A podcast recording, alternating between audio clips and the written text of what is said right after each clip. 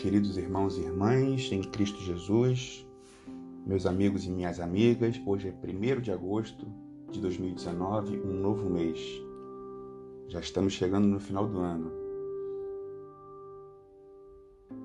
Que a graça e a paz de Deus, o nosso Pai Todo-Poderoso, o infinito amor do seu Filho, Jesus Cristo, e a presença divina do Espírito Santo esteja sempre conosco agora e sempre.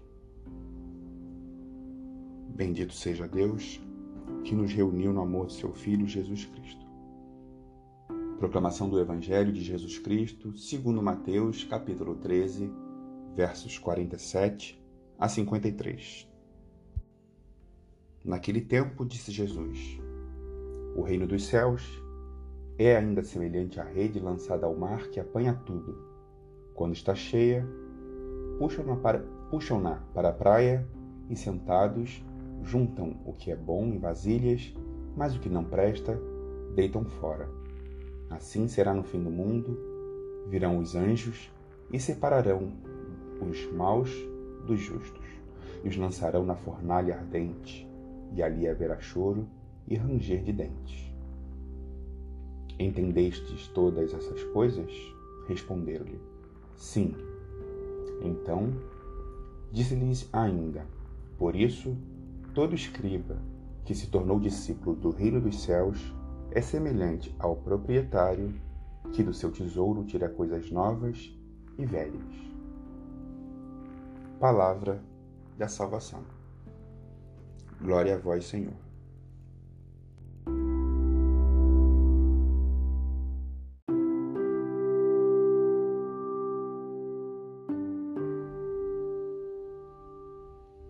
Passemos agora a breves comentários sobre o Evangelho de hoje. Muito nos é representativa a passagem de hoje, na medida que temos uma rede lançada ao mar. A rede, naquele tempo, era uma atividade coletiva. Os barcos eram, em regra, de 8, 6 metros por 2 de largura. E essa atividade coletiva nos relembra da atividade da evangelização, onde há os pescadores chamados à pesca de pessoas,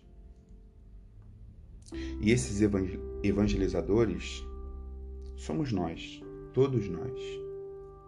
Não se trata de serem somente pastores, os evangélicos, padres para os católicos ou outras qualquer denominações vinculadas a instituições, mas simplesmente pessoas que levam a palavra de Deus, quer seja por ações, quer seja por palavras mesmo mesmo, como esse podcast nos serve. E não precisa ter podcast para poder evangelizar. É na, no dia a dia, na atividade do trabalho, seguindo os ensinamentos do Mestre. Essa, esse conjunto de pessoas forma a verdadeira Igreja do Cristo. Mais uma vez, uma igreja que transpassa as barreiras de instituições no sentido de uma construção humana, necessariamente que tenha paredes, necessariamente que tenha CNPJ. Não. Não.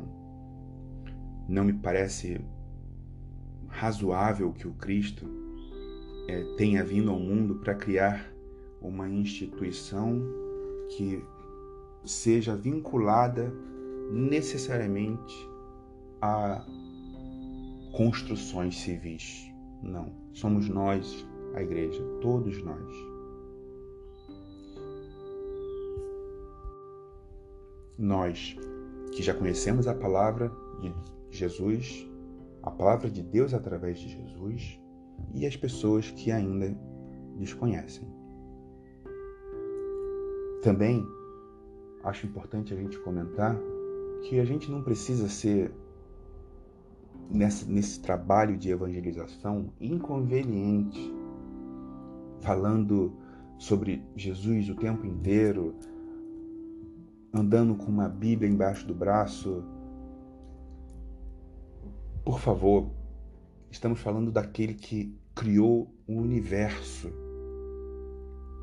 em verdade, Jesus veio e ele não precisava de apóstolos.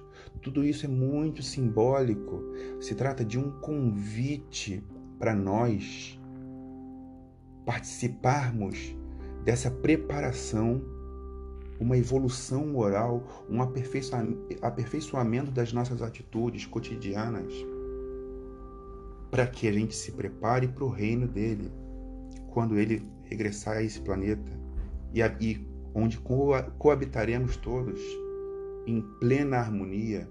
Imaginem um mundo idealizado e, esse, e essa idealização feita por Jesus na representação do reino de Deus, do reino dos céus, onde todas as pessoas sabem que a resolução de qualquer coisa é somente estritamente baseada em amor. Esse é o reino de Deus, o paraíso na terra. Quando a gente saca, percebe que é somente pelo amor. Vejam, vejam que é muito difícil a gente estar tá nesse nível ainda espiritual, nesse nível de sensação, de emoção. Alguém que agrida a gente ou que agrida um nosso filho, uma pessoa que a gente ama e a gente não fale nada. A gente vê agressões de toda e qualquer espécie, quer seja de governante, qualquer uma. E a gente perdoar, perdoar como Cristo na cruz olhou para aqueles seus assassinos e, e disse: Pai, perdoa.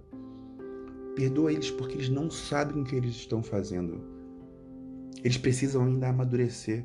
E é isso que a gente faz todos os dias, ou melhor, é isso que a gente deve fazer todos os dias, quando a gente acorda e Deus nos dá a vida, mais uma vez a oportunidade de nos aperfeiçoarmos as atitudes baseadas no amor.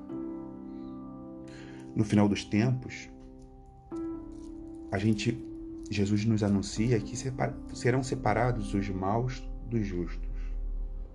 E ali haverá choro e ranger de dentes. Isso é claro, Deve ser muito triste a gente chegar no final do ano, como num colégio, vamos lembrar daquela época, e a gente ser reprovado.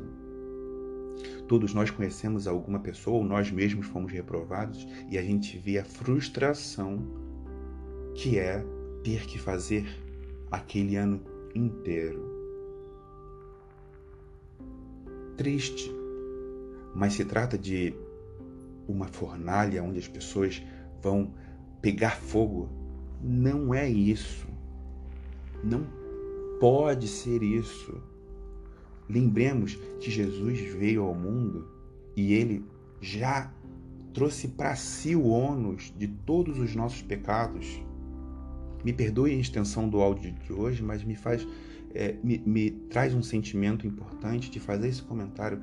O nosso Pai Criador é misericordioso ele é infinitamente misericordioso. Ele nos perdoa todos os dias e nos perdoa através de Cristo. Portanto, sejamos também tolerantes com os nossos irmãos e irmãs, com os nossos amigos e principalmente com os nossos inimigos. Aí que mora a nossa riqueza, Imaginemos mais uma vez um, um planeta onde todas as pessoas que habitam tenham percebido que, primeiro, não há inimigos. Segundo, há pessoas que nos agridem e a gente deve perdoá-las. Quando então estivermos todos prontos para poder viver dessa forma, coabitaremos. Façamos isso logo porque Jesus vai voltar. precisamos nos, ap nos apressar, mas com, é com uma pressa com calma. Não precisa querer virar Madre Teresa de Calcutá agora, a não ser que seja um chamado no seu coração, mas Deus dá tempo para gente. Existe tempo para tudo. Já ensinou Salomão em Eclesiastes. Deus está cada dia nos dando oportunidade e hoje, 1 de agosto, um novo mês, mais uma. Queridos irmãos e irmãs, elevemos nossos pensamentos para Deus Pai Todo-Poderoso que nos criou e que hoje nos deu mais um dia de vida. Então, por isso, Pai, muito obrigado. A gente deseja um bom dia para o Senhor também. A gente agradece por essa vida, por todos os nossos dons, pelo alimento que nós temos, pela casa, pelos amigos, pelo trabalho, ou pela oportunidade de, através do sofrimento, nos reconstruir, nos reconstruirmos em filhos melhores.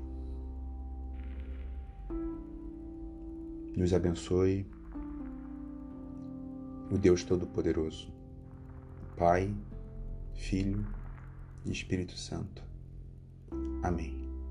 Sigamos todos em paz e que Jesus nos acompanhe.